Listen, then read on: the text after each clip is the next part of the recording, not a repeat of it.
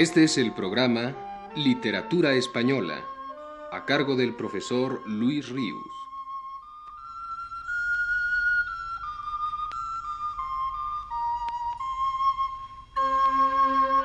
El profesor Ríos nos dice en su texto más reciente. Empecé la semana pasada a hablar del llanto por Ignacio Sánchez Mejías de Federico García Lorca, y escuchamos entonces las dos primeras partes del poema, respectivamente intituladas La acogida y la muerte y La sangre derramada. Jorge Guillén, miembro de aquel grupo de poetas amigos del torero, escribe a propósito de él. Personaje de primer orden que será inmortal poéticamente gracias a los poetas de aquellos años. Ignacio Sánchez Mejías nos interesaba mucho, y no sólo por su hombría de gran sevillano y aquel porte de quien se jugara muchas veces la vida, la suerte o la muerte. Aquellas cualidades a las que nosotros, pobres de nosotros, no estábamos acostumbrados, podrían haberse resuelto en una gallardía pintoresca. Y no era así. Lo más sorprendente es que Ignacio discurría con una de las cabezas más claras de nuestro tiempo. En su mente no se embrollaban las ideas. Esta capacidad intelectual se extendía hasta los más finos escarceos irónicos. Había que oírle desarrollar una de sus paradojas favoritas. Cómo Ortega, don José Ortega y Gasset, era gitano. Aire de Roma andaluza le doraba la cabeza. Y su elogio requería la palabra indispensable, inteligencia. Rafael Alberti fue el poeta preferido de Sánchez Mejías. En la tradición de un Pepeillo, de un Francisco Montes, cuyos tratados sobre el arte de torear se desenvuelven a modo de artes poéticas, Sánchez Mejías juzgaba paralelos a Belmonte y Lorca, a José Liro y Alberti. Los primeros, con su poderoso yo romántico, triunfan magníficamente, irregularmente, mientras los otros dos, atentos a las esencias y a las formas, se atienen con todo rigor a las condiciones de la lidia. Este esquema, aquí simplificado, daba motivo a Sánchez Mejías para multitud de observaciones muy sagaces. Respecto a Federico, he de recordar el entusiasmo con que nos habló de bodas de sangre en el Palas, donde nos congregábamos una vez a la semana durante algunos meses del 33. Sánchez Mejías, uno de los primeros a quienes el autor leyó la obra, vio muy claro inmediatamente que Bodas de Sangre daba principio a una gran etapa dramática. Era fatal que la muerte de Ignacio inspirase a los dos insignes andaluces sus famosas elegías, el llanto y verte y no verte. Vamos a recoger otro testimonio, ahora del diplomático chileno Carlos Morla Lynch, amigo muy cercano de García Lorca. De Sánchez Mejías había consignado en su diario. Ignacio Sánchez Mejías constituye una fuerza, un algo inusitado. Es un macho espléndido un matador de toros magnífico, al tiempo que un poeta auténtico y un artista. Yo lo juzgo así, una curiosa mezcla de hombría violenta y de charme casi femenino. Es brusco, quizá un poco rudo, pero también tierno y fino, y se le quiere precisamente porque es así.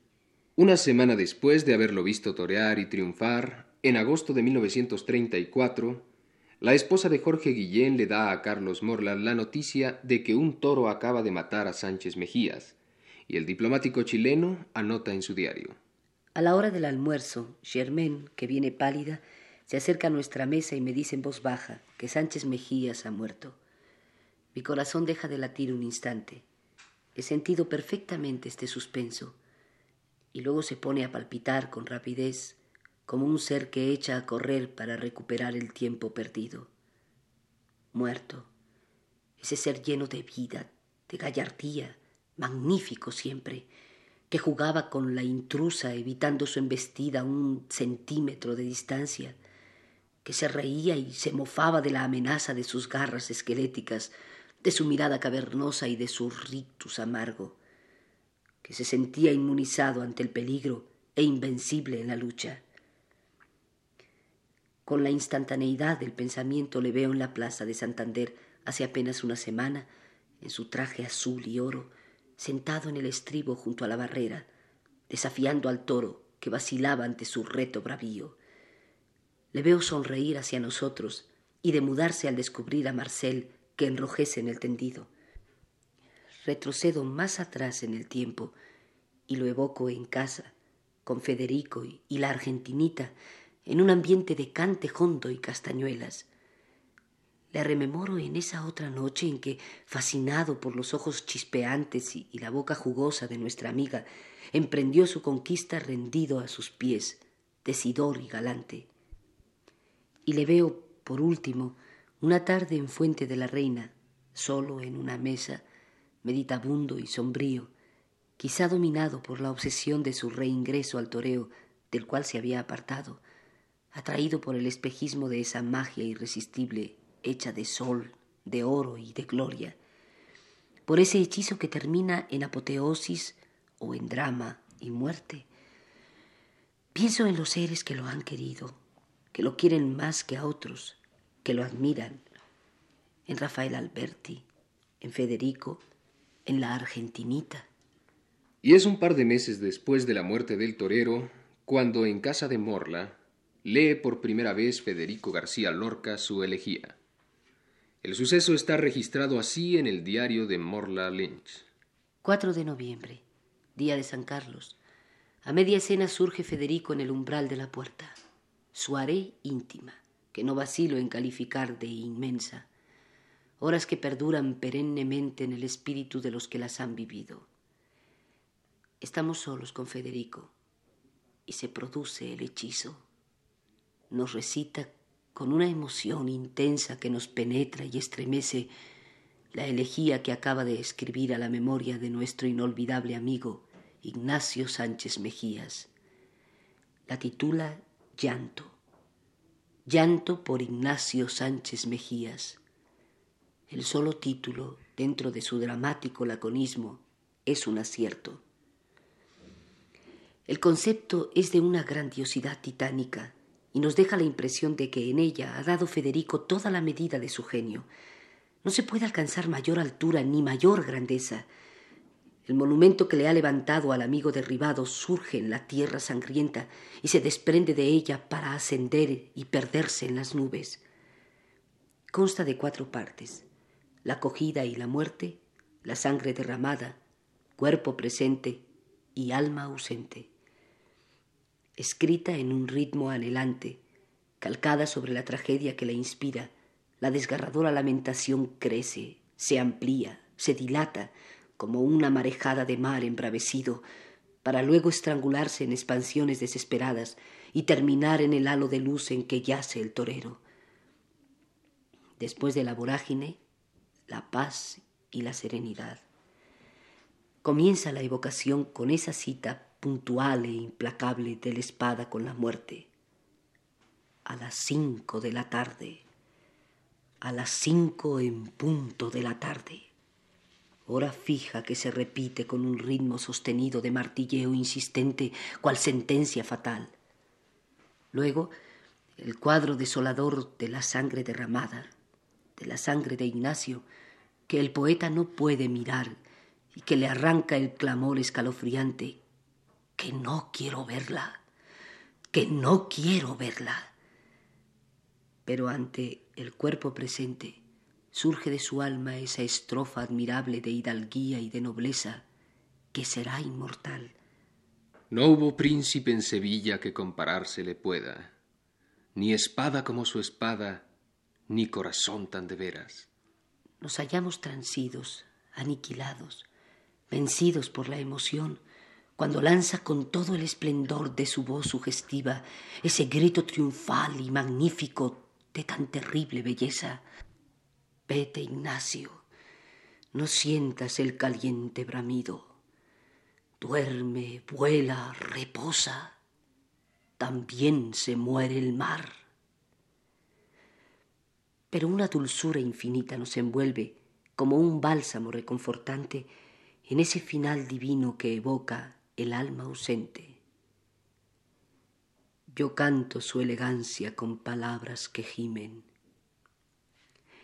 Cuando Federico dobla su manuscrito, ninguno de los presentes podemos hablar ni decirle nada. Lo único que hacemos, tras de una larga pausa, es darle cada uno nuestro abrazo. Y se queda Federico hasta muy tarde. Lo sentimos hoy más que un amigo, más que un hermano, conversando sobre el más allá, sobre esa gran interrogación que se agiganta en nuestro horizonte en tanto que avanzamos y cuya respuesta definitiva jamás nos llegará. Recordemos para terminar la plática de hoy la tercera parte del llanto, la que lleva por título Cuerpo presente.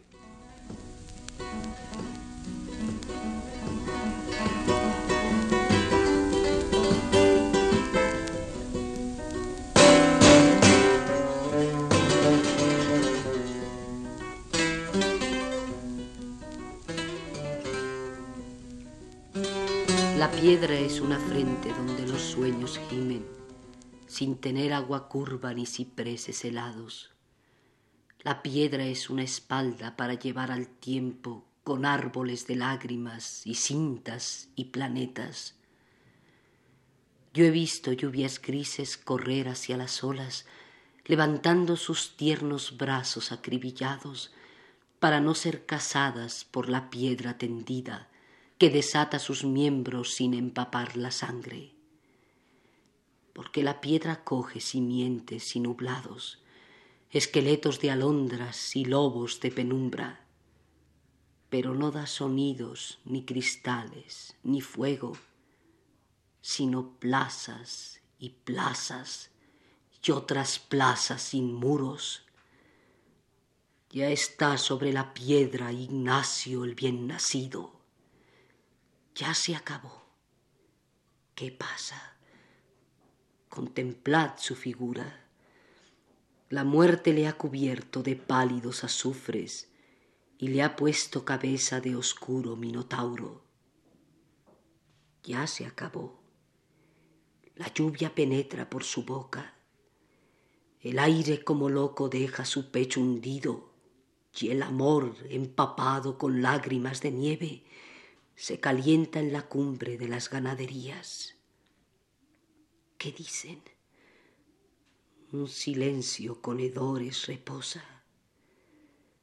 Estamos con un cuerpo presente que se esfuma, con una forma clara que tuvo ruiseñores y la vemos llenarse de agujeros sin fondo.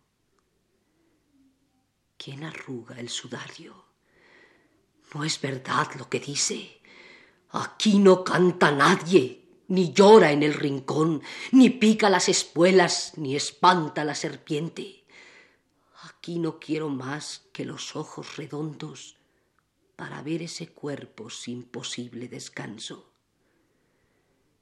Yo quiero ver aquí los hombres de voz dura, los que doman caballos y dominan los ríos, los hombres que les suena el esqueleto y cantan con una boca llena de sol y pedernales.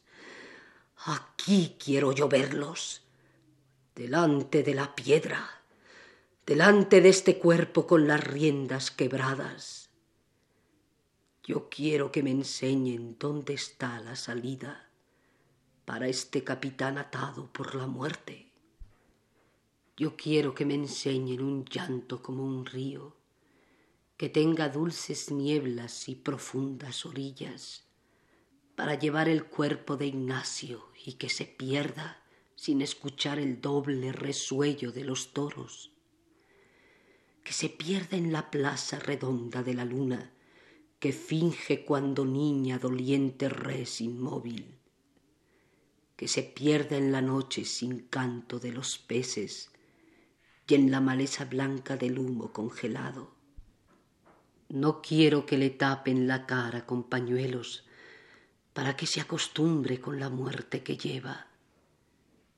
Vete, Ignacio, no sientas el caliente bramido.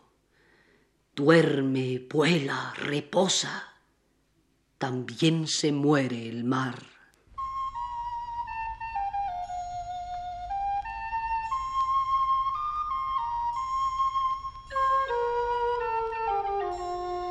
Este fue el programa Literatura Española, a cargo del profesor Luis Ríos. Voces de Aurora Molina y Luis Heredia. Una realización técnica de Ignacio Vil.